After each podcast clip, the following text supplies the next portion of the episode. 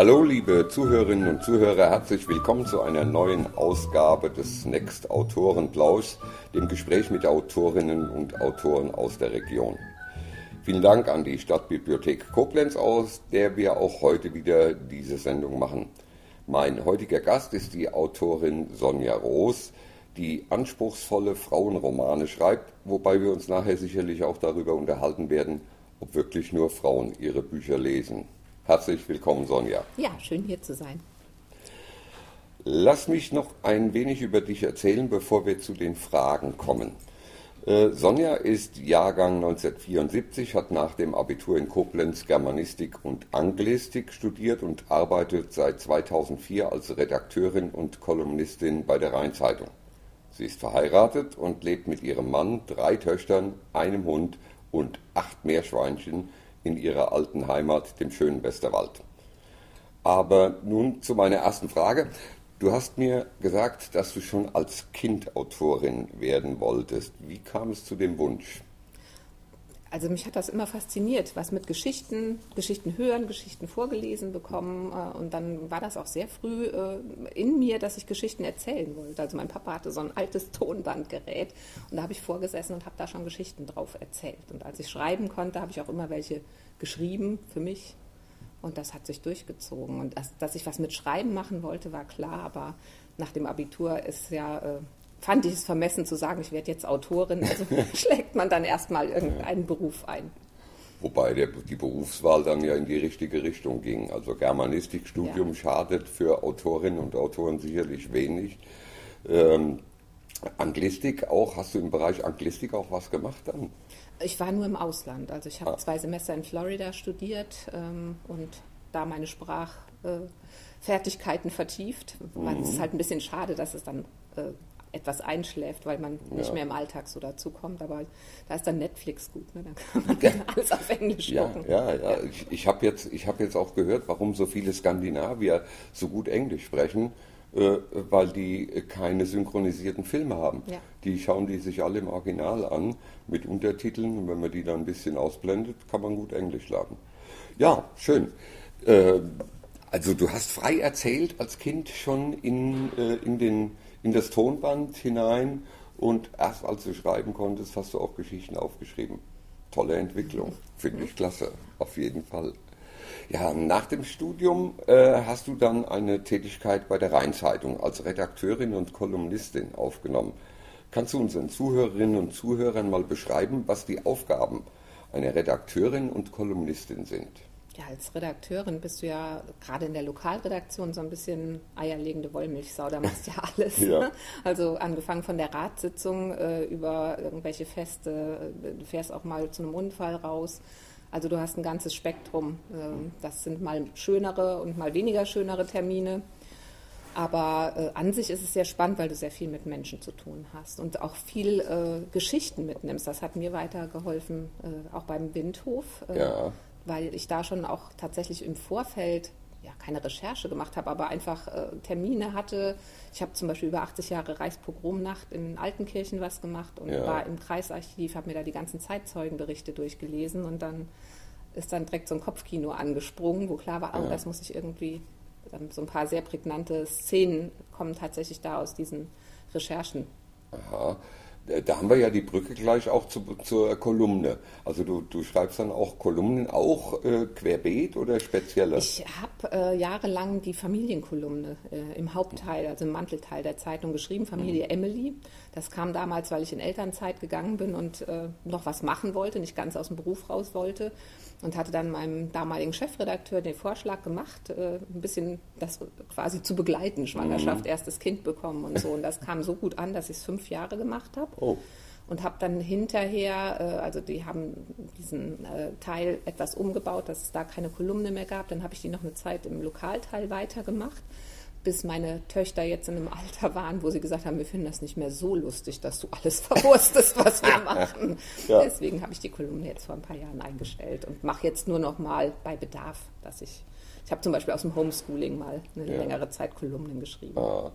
Also du hast in die Kolumnen die äh, Geschichten, Erfahrungen aus der eigenen Familie verarbeitet. Mhm. Äh, Ja, doch, das kann ich mir vorstellen, dass das für die Betroffenen ist jetzt vielleicht ein bisschen hart, aber für diejenigen, die damit wirken, nicht unbedingt so spaßig ist. Ja. ist Meine Schwiegermama hat mal zu meinem Mann gesagt, dass du dir das gefallen lässt. Weil er kam dann auch nicht immer gut weg. oh. Also auch eine ehrliche Kolumne. Äh, also, ja, man muss natürlich auch ein bisschen überspitzen, ja, damit es auch einen Lacher gibt. Und ja. äh, ich habe zu meinem Mann auch gesagt, wenn du auf meine Kosten lachen willst, musst du selber schreiben. Sehr gute Replik. Sehr gut. Ja, äh, jetzt bist du in einem schreibenden Beruf schon lange, äh, seit 2004. Äh, das ist ja schon eine ganz lange Zeit. Wie kam es dann dazu? War der Wunsch schon immer latent da, dass du tatsächlich dein erstes Buch für immer und ein Vierteljahr, 2019 ist es erschienen, du hast wahrscheinlich vorher schon angefangen, aber wie kam es dann dazu, dass du diesen Kindertraum doch noch wahrgemacht hast? Ja, also es war ja immer im Kopf, dieser Wunsch, ne, mal ein Buch zu schreiben. Also ich glaube, das ist auch bei vielen Journalisten so. Also man schreibt, das ist das tägliche Brot und ja. ähm, da, da, ist schon im Hinterkopf äh, der Gedanke, das könnte ja auch mal zu mehr reichen. Und dann schiebt man das aber immer auf die lange Bank. Bei mir war es jetzt tatsächlich so, dass äh, eine gute Freundin von mir ist äh, schwer krank geworden, die ist mittlerweile auch verstorben. Und das war so ein Auslöser, dass ich gedacht habe, man sollte ja nicht immer so Pläne oder Träume auf die lange Bank schieben, sondern mhm. vielleicht sich wirklich einfach mal hinsetzen und machen und gucken, was bei rumkommt. Ja. Und äh, das habe ich angefangen, als meine dritte Tochter äh, geboren war. Da war ich noch meine Elternzeit, hatte also auch ein bisschen Luft. Und äh, beim dritten Kind ist man ohnehin entspannter. Ne? Wenn die dann geschlafen hat oder irgendwo in ihrem Laufstall fröhlich saß, habe ich dann zwischendurch immer und abends und am Wochenende, wenn halt Zeitfenster mhm. da waren, ja. Und dann ist ein Buch entstanden, das aber noch in der Schublade liegt. Damit habe ich meine ersten Schritte gemacht in die, in die Bücherwelt und äh, hatte dadurch auch Kontakt zu einem Literaturagenten. Und äh, ja, das, das war es am Ende nicht, aber ich habe dann nochmal ein neues geschrieben, das war dann für immer und ein Vierteljahr. Es ist immer wieder erstaunlich, wie sich die Geschichten gleichen. Mein erstes Buch war es auch nicht. Ja.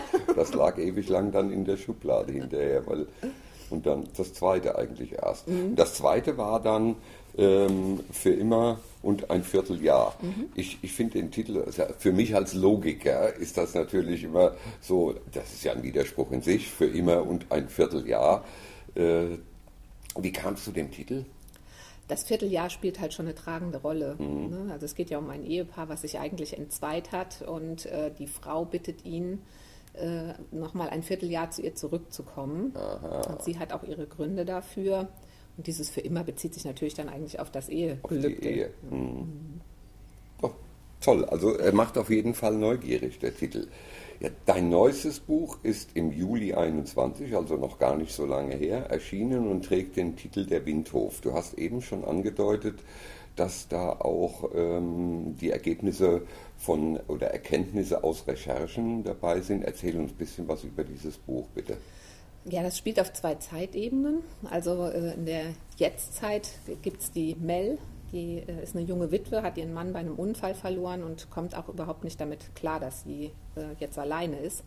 Und äh, dann hat ihre Oma einen, einen Unfall, einen stürzt, hat einen Oberschenkelhalsbruch und weil die Eltern eine Reise gebucht haben, bitten sie halt die Mel, zurück in den Westerwald zu kommen und sich äh, in der Zeit um die Oma Lene zu kümmern, die im Bett liegt. Mhm. Und das macht sie eher widerwillig, weil sie auch kein ganz gutes Verhältnis zur Oma Lene hatte als Kind und die eher als so ein bisschen gefühlskalt und äh, abweisend empfunden hat. Und natürlich, wie das immer in so einer Schicksalsgemeinschaft ist, die beiden müssen sich zusammenraufen und dann fängt die Oma Lene an, ihre Lebensgeschichte zu erzählen und dann kommen wir in diese andere Zeitebene 1936 ist die Lene von ihren Eltern als Ersatzbraut in den Westerwald geschickt worden. Also ihre Schwester ist im Kindbett gestorben und die 17-jährige Lene soll, die, der soll den Platz einnehmen, soll halt sich ums Kind kümmern und den Hof versorgen und dem Mann da zur Seite stehen. Und das ist natürlich ein schweres Schicksal. Ja, allerdings. Und was ihr hilft, ist die Freundschaft zur Magd, Ruth, die aber eine Jüdin ist. Und wenn man so das Datum sieht, kann man sich denken, dass das noch einige Verwicklungen gibt, dass da natürlich auch die historischen Aspekte eine große Rolle spielen wir, wir Krimi-Autoren werden immer gefragt, haben Sie das alles erlebt, was Sie da schreiben? Jetzt haben wir bei dir gehört, du hast auch aus Recherchen zur Reichspogromnacht dir Informationen gezogen.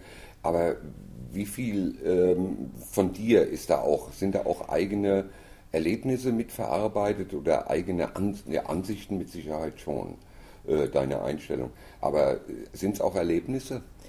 Es ist so, dass ich ähm, zum Beispiel diese, dieses Motiv mit der Ersatzbraut, das ist was, was bei meinem Mann in der Familie vorgekommen ist ah. tatsächlich. Ah. Also da, da gab es ein Schwesternpaar, die ein ist gestorben und die andere war dann eh die etwas weniger schöne ja. Oh. die noch nicht so die Reihe an Verehrern hatte und dann fand man das ganz praktisch, praktisch. zu sagen, dann nimm du doch den Platz ein. Und dann, Sie unter den Hut. Mhm, und, und der Begriff Ersatzbraut ist tatsächlich so damals das glaube ich jetzt nicht, das, kam, ja, sag ich jetzt ja, mal so, um es ein ja. bisschen griffig zu machen. Aber äh, tatsächlich haben mich auf den Lesungen jetzt schon mehrfach Leute angesprochen und gesagt, das gab es bei uns in der Familie auch. Mhm. Also es ist, glaube ich, nicht so ungewöhnlich früher gewesen. Also ich kenne auch noch Leute, ältere Leute, die also, äh, wo der Bruder äh, die Witwe des verstorbenen Bruders geheiratet hat, der überlebende Bruder. Das gab es also schon. Ja, das war eher Pragmatismus. Pragmatismus. Einfach, ne? Das hat ja. mit Romantik ja wenig zu tun. Nein, auch wenn sich natürlich beim Windhof noch eine Liebesgeschichte. Ja, also da, da wollte ich ja auf jeden Fall auch noch drauf kommen. Die Liebesgeschichte, die Romantik. Äh, es wird ja immer bei diesen eigentlich ist es fast ein historischer Roman. Es sind ja große Teile, spielen in der Vergangenheit. Aber es wird immer von Frauenromanen gesprochen. Und ich stelle mir grundsätzlich die Frage, ob diese Romane tatsächlich nur von Frauen gelesen werden oder überwiegend oder ob sie eigentlich überhaupt nur für Frauen gedacht sind. Ich denke, dass ähm, das Großteil, das Gros der Leute, die es lesen, tatsächlich weiblich sind. Mhm. Aber ähm, das heißt nicht, dass das nicht ein Stoff ist, der auch einem Mann gefallen könnte. Also mein Mann zum Beispiel, ist, äh, der liest immer mit. Mhm. Äh, wir haben also so, dass wenn ich was geschrieben habe, schicke ich es ihm abends auf sein Kindle und dann liest Aha. er quasi den, so also mitten im Schreibprozess ist er dabei. Im Schreibprozess ja, schon. Ja. Gibt also auch immer ein sehr direktes Feedback dann. Äh, also er ist mein erster und mein Testleser. Und äh, er findet die Geschichten gut. Was bleibt ihm auch anderes ja. übrig? Ne? Nein, aber ich denke auch ein Mann, äh, allein weil es äh, den, den, historischen Aspekt natürlich ja. gibt und ähm, weil ja, das hat was mit, mit, auch mit Heimat, Heimatliebe zu tun. Mhm. Das sind ja Sachen, die jetzt nicht rein weiblich sind. Eben. Liebesgeschichten, warum sollte nicht ein Mann auch mal ja. was Romantisches lesen? Aber wie, wie würdest du das Genre, das ist eine furchtbare Mischlage, wenn man solche Romane in Genres packen will. Äh, es ist kein, es ist teilweise ein Liebesroman. Es ist der Begriff Frauenroman, den finde ich eigentlich furchtbar. Der ist sehr, weil das, das sagt gar nichts, aber es ist eine Liebesgeschichte. Es ist irgendwo auch ein dramatischer Roman. Es ist teilweise historischer Roman. Gibt es dafür einen Genrebegriff? Es, es, läuft unter Frauenroman, Frauenroman. oder starke Frauen ist ja auch so ein Begriff, der ja. gerne genommen wird, weil es eben zwei starke Protagonistinnen sind, jede ja. so für sich genommen. Ähm, ja, aber es ist natürlich schon, der, die, die Verlagswelt steckt ja gerne in Schubladen und das Leider. ist nicht so einfach, vielleicht dann äh, den, ja. nur in eine Schublade zu stecken. Ja, das finde ich immer ein bisschen traurig, dass die Verlagswelt so eindeutige Schubladen sucht und sich schwer tut mit Romanen, wo man nicht weiß, auf welchen Stapel soll ich den in der Buchhandlung legen oder wo in dem Regal der Bibliothek wird er später stehen.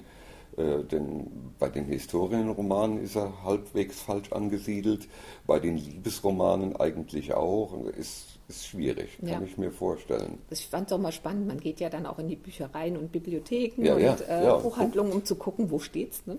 und dann äh, sieht man es einmal eben genau auf diesem mit historischen und dann sieht man es bei der Urlaubslektüre und äh, was weiß ich, also neben Lucinda Riley fand ich mich auch ganz gut aufgehoben, weil die letztendlich ja, auch in die Richtung schreibt. Ja, das, das kann man ja auch schwer in eine Schublade stimmt. Schieben. Lucinda Riley, gebe ich zu, habe ich sogar selbst schon gelesen. Ich weiß gar nicht, ob man das zugeben nennen kann, wenn ein Mann sagt, ich habe sowas schon mal gelesen. Aber nein, ich, ich lese auch äh, Rosamunde Pilcher. So ist es nicht. Ähm, ja, das ist eine Sache, die mir wirklich nie ganz klar war. Nimmt, übernimmst du als Autorin die Rolle einer dieser Protagonistinnen? Siehst du dich mit einer eher verbunden und sagst, ich schreibe mehr eigentlich aus ihrer Sicht und vertrete ihre Position mehr? Oder bist du da total ausgewogen, wenn du sagst, du hast zwei starke Protagonistinnen? Das war eigentlich relativ ausgewogen. Ausgewogen? Also, man hat vielleicht eine kleine Präferenz. Also ich mochte diesen, der historische Teil war auch zuerst da tatsächlich. Ah. Also die Geschichte um die Lehne rum war das erste, was ich so im Kopf hatte. Und weil ich aber nicht einen rein historischen Roman schreiben wollte, kam diese zweite Zeit eben. Also die Mel ist quasi später entstanden. Mhm. Ähm, aber nichtsdestotrotz finde ich ihre Geschichte auch sehr schön. Also ich mhm. habe die genauso gerne geschrieben hinterher wie, wie äh, die von der Lene. Wobei natürlich in, in Lenes Geschichte noch mehr steckt, weil einfach mehr passiert. Bei der Mel ist es eher dieses Überkommen des Traumas ja. und äh, ne, mal äh, dem Leben wieder eine Chance geben. Und das lernt sie eben durch die Geschichte der Lene. Wir haben ja beide traumatische ja. Erlebnisse. Die eine hat dann das, das Erlebnis mit der jüdischen Markt und äh, Mel das Erlebnis des Verlustes des Mannes. Also von daher zwei traumatisierte, bei der einen Frau ist es länger her. Interessante Geschichte, also wirklich, das hört sich sehr, sehr spannend, interessant an und abwechslungsreich. Ja, die Frage muss kommen. Du stehst im Beruf hast drei Töchter und einiges an Tieren. Wobei ich denke, die acht Meerschweinchen werden nicht so viel die Arbeit haben sie machen. schon dezimiert. Ja, oh, oh, sind es keine acht mehr? So langlebig sind die ja. ja, ja, gut. Aber kann man ja wieder auffüllen. Nee, nee, nein, nee, nein, nee? nein. Geht das nicht? Ich habe da jetzt einen Riegel vorgeschoben. Ach so. Also ah, die, ah, die, Kinder hätten schon noch welche genommen, aber ich habe auch gesagt, wer das ist ja das Problem, wir hatten eigentlich ein Schwein nur, ein Meerschwein. Ein Meerschwein, oh, das ist ja einsam. Das, das kam aber schon mit Gepäck. Ah, und dann gab das, ne, eins gab das andere sozusagen. Eins, eins gab das andere. Ja, die halten sich da nicht zurück, habe ich gehört. Okay, zur Frage zurück. Also du, du, stehst im Berufsleben, hast drei Töchter, einige Tiere.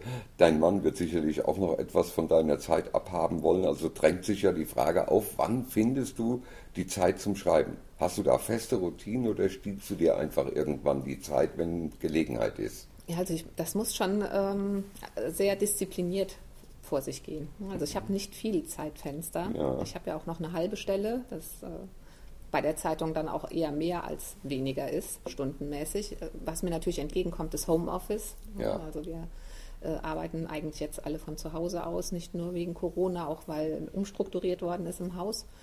Und das äh, hilft mir, weil ich dann schon auch äh, zwei Tage ganz bewusst nur fürs Schreiben nehme und dann dazwischen Freiräume aber auch mal nutzen kann. Und der mhm. Rest muss dann eben auch mal abends oder am Wochenende ja.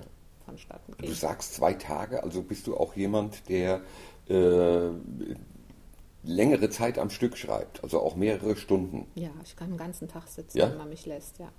Also ich werde dann auch eher krantig, wenn ich gerade dann ne, so einen Flow habe Flow, und, dann und, dann holt mich einer raus. Mhm. Ja, das ist, hast du bestimmte Orte, wo du am liebsten schreibst? Oder hast du Büro und da ja. Büro? Ja, ja, ich habe so ein kleines, also das äh, war mein Nähzimmer früher, das habe ich irgendwann aufgelöst, als das mit dem Homeoffice kam. Ja. Und äh, da habe ich aber auch alles liegen mittlerweile für ja. Recherche, Bücher und so. Und dann kann ich das auch so lassen muss ich nicht dauernd aufräumen. Da bin ich auch ein bisschen ab von allen, weil es unterm Dach ist. Ja. Da schreibe ich. Was macht dir mehr Spaß? Das Schreiben von Kolumnen oder das Schreiben eines Buches? Ich meine, es ist ja schon sehr unterschiedlich, aber äh, wo sind die gravierenden Unterschiede, die dir da Freude machen? Es, was ich bei der Kolumne gerne gemacht habe, das ist ja eigentlich was Humoriges. Mhm. Also das äh, das ist ja auch mal schön. Ja, so, ne? Ein bisschen zuspitzen Fall. und äh, so einen Lacher rauskitzeln. Aber das sind natürlich so, das, das ist was, was ich in meinem beruflichen Alltag sehr gerne mache, mhm. weil es eben mal ab ist von diesen äh, ja, eher trockenen Themen, die man ja. doch oft zu bearbeiten hat.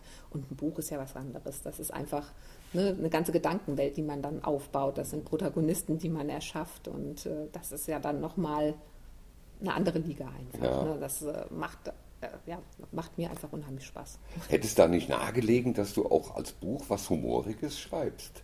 Hätte ich jetzt vermutet. Ist ja nicht ausgeschlossen, dass das mal noch irgendwann aha, kommt. Aber ähm, ja, also diese Geschichte war im Kopf, die, also die vom Windhof, das ja. Grundmotiv hatte ich sogar noch vor allen anderen im Kopf. Ja. Aber es hat dann ein bisschen gedauert, bis es zur Welt mhm. kam. Ne? Und ich mag das einfach so, wenn es auch ein bisschen, ich lese selber gerne Bücher, die einen Tiefgang haben, wo ja. es ein bisschen dramatisch ist. Das heißt nicht, dass man auch mal was Leichtes oder Lustiges lesen kann, aber wenn ich mich schon hinsetze und mir so eine Mühe mache, dann möchte ich irgendwie auch was bewegen oder berühren beim ja. Leser.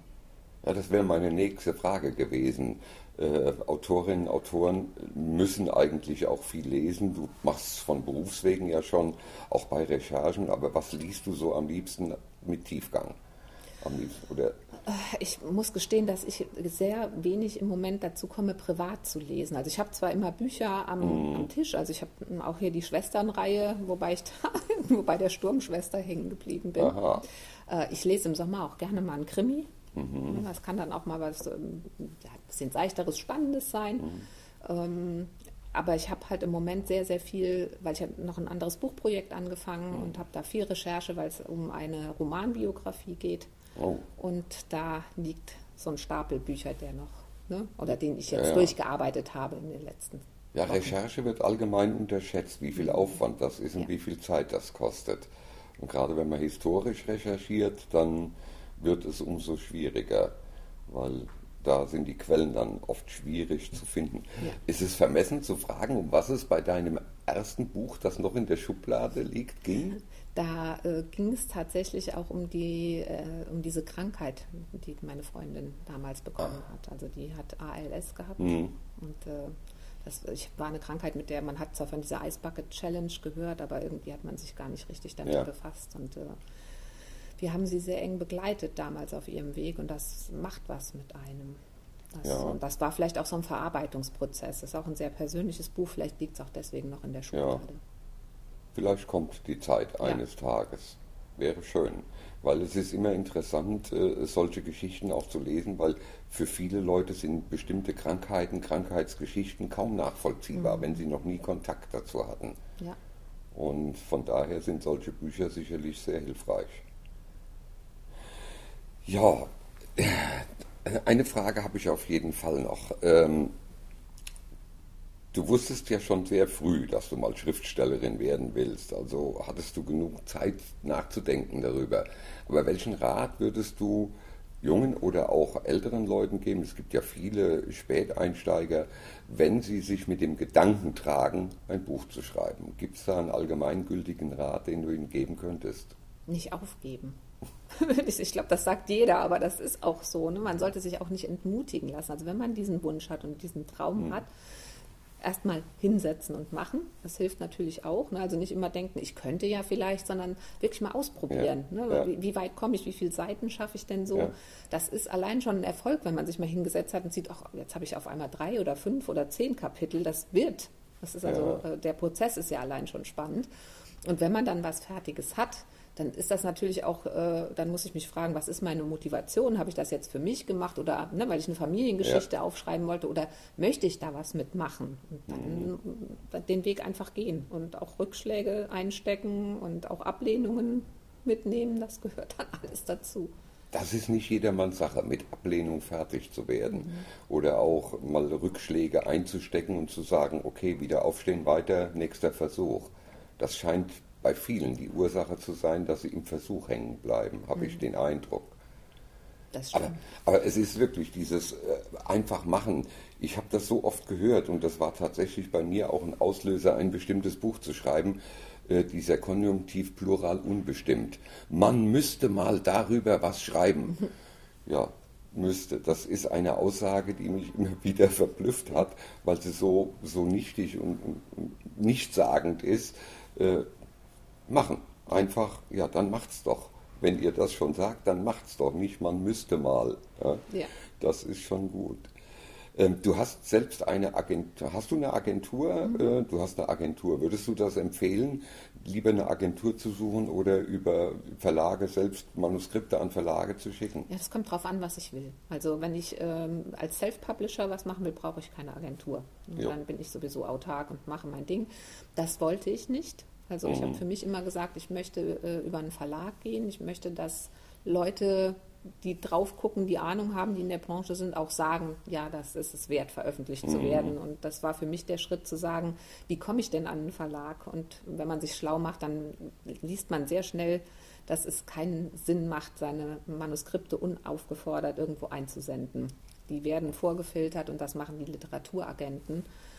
An die ist aber genauso schwer dran zu kommen. Also ich ja. weiß nicht, wie viele Agenturen ich angeschrieben habe und äh, wie lange es gedauert hat, bis ich wirklich äh, Kontakt hatte und Rückmeldungen hatte. Mhm. Also von 20 eingesandten Manuskripten äh, kriegt man, oder man schickt ja erstmal ein Exposé und ein Anschreiben, ja.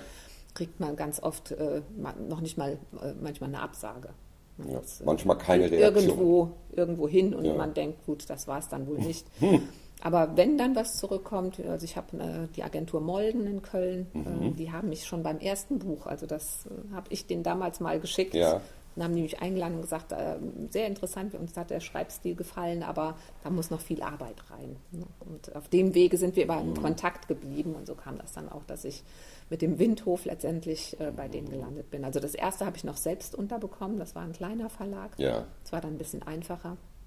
Und den Windhof bei Goldmann, den habe ich aber über meine Agentur vermittelt.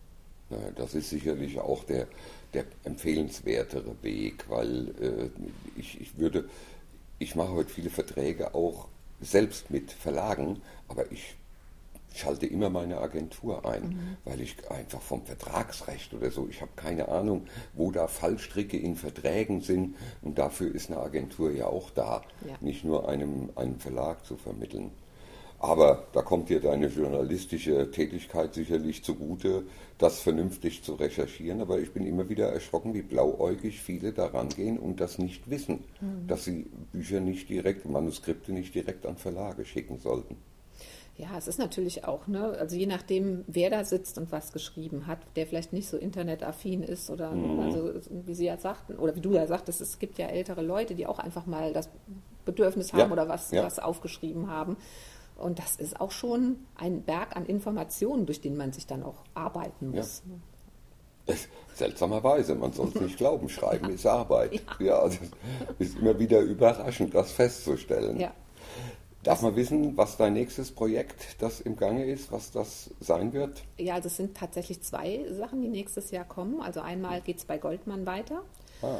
Ähm, das Buch wird heißen Die Lavendeljahre.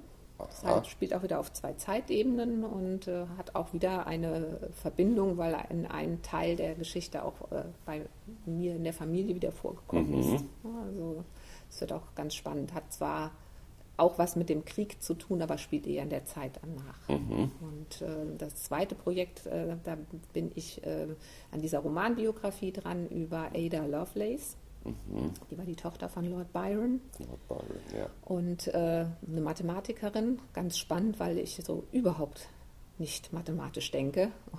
Ich hatte Mathe-Grundkurs und bin da irgendwie mit vier Punkten raus im Abi. Das hat mich auch eigentlich nie wieder belastet, aber jetzt musste ich mich doch tatsächlich mal äh, da in die Materie einlesen. Und das war gar nicht so einfach, aber es wird spannend. Das mache ich allerdings unter Pseudonym. Aha, das klingt sehr, sehr interessant. Also eine Romanbiografie, mhm. also die Biografie in Form einer Lebensgeschichte als Roman geschrieben. Mhm. Das ist etwas, was ich sehr, sehr interessant finde. Ja. Also auf jeden Fall, es werden tolle Projekte noch kommen. Wir dürfen gespannt sein und was da alles noch von dir kommen wird. Späte Karriere als Autorin, aber guter Einstieg und wir freuen uns auf die nächsten Bücher. Also, liebe Hörerinnen und Hörer, man kann es nur empfehlen. Ich sage nochmal die Titel der beiden Romane. Das ist der erste Roman äh, von Sonja ist Für immer und ein Vierteljahr. Und der zweite ist Der Windhof, über den wir jetzt ja auch einiges gesprochen haben. Möchtest du noch etwas Abschließendes sagen nach dem interessanten Gespräch? Ich habe mich gefreut, hier zu sein. Es war äh, ein sehr nettes Gespräch und äh, ja, wir Bücherleute reden ja einfach auch immer sehr gerne über Eben. Bücher. Ja, ja, ja, und wir können uns auch locker und leicht unterhalten, weil wir die gleichen Themen haben irgendwo. Und da ist es sogar egal, ob jemand Kinderbücher, Krimis oder Frauenromane schreibt. Die Themen sind eigentlich immer dieselben. Ja, liebe Sonja, vielen, vielen Dank für dieses tolle Gespräch, für diese Informationen, die du auch preisgegeben hast aus deiner Vita, deinem Familienleben. Es war sehr, sehr schön. Schreibst du immer noch Kolumnen? Nee, habe ich ja gesagt. Also, Schade, ne, die, gar die, nicht mehr. Nee, nee, ja, schade. Die Töchter, vielleicht fällt mir ja irgendwann mal was ein, äh, was jetzt abseits des Familienlebens ist. Alles klar. Wobei natürlich über die Pubertät könnte man. Ich wollte gerade sagen, das Pubertier, das Pubertier war ja. ja ein großer Erfolg und ja. so eine Kolumne über die Pubertät. Nein, aber die armen Jugendlichen, die in der Pubertät sind, damit soll die nicht auch noch mit sowas belasten. Ist so. Ja. Vielen, vielen Dank für das schöne Gespräch. Hat mich sehr, sehr gefreut. Wir haben viel erfahren. Wir haben Leseempfehlungen für die Gegenwart und für die Zukunft. Und du wirst sicherlich auch hier in der Stadtbibliothek irgendwann wieder lesen. Ja, ja am 29. Oktober. Am 29. Oktober. Ist gar nicht so weit. Ich lese morgen. Aber, aber, ne, aber bis, bis, dieses, äh, bis diese Sendung erscheint, ist es Geschichte. Ist es vorbei.